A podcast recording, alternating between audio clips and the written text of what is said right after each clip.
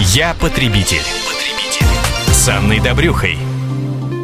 Летней почте комсомолки традиционно много вопросов о загородной недвижимости. Сегодня мы будем говорить о наследовании дачных участков и построек. Самые главные правила и важные нюансы мы разберем вместе с авторитетным экспертом по нотариальному законодательству и практике его применения, президентом Московской городской нотариальной палаты Константином Корсиком. Константин Анатольевич, здравствуйте. Здравствуйте.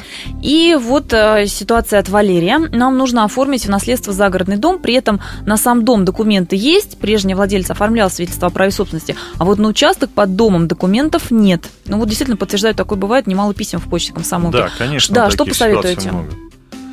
Ну, наследникам в любом случае необходимо будет представить нотариусу по месту оформления наследства на загородный дом и земельный участок правоустанавливающие документы и все правоподтверждающие документы. Это и кадастровый паспорт на помещение, экспликацию, поэтажный план, и кадастровый паспорт земельного участка с указанием его стоимости на день смерти наследодателя.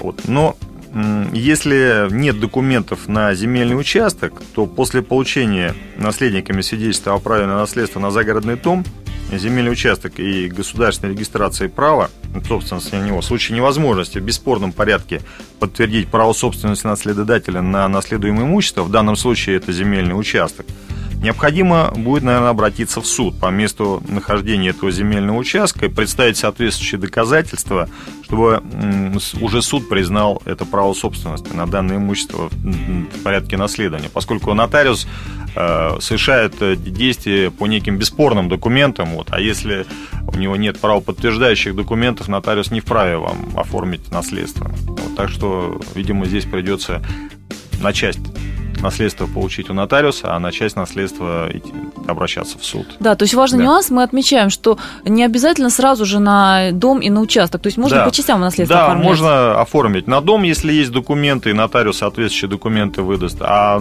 если есть проблемы с земельным участком, то этот вопрос надо решать в суде и доказывать свое право собственности. Угу, так, понятно. И а, еще ситуацию Татьяны успеем рассмотреть. Нам с сестрой достался в наследство дачный участок, который оформлен на отца на участке стоит дачный дом, но отец его не регистрировал. То есть тут уже ситуация немножко другая. На участок есть документы, на дом нет. Как теперь оформлять наследство? Ну, мне кажется, здесь надо тоже аналогичный порядок применить, что если все-таки есть документы на дом, да, то на участок. В данном да, случае документы а, на ну, участок.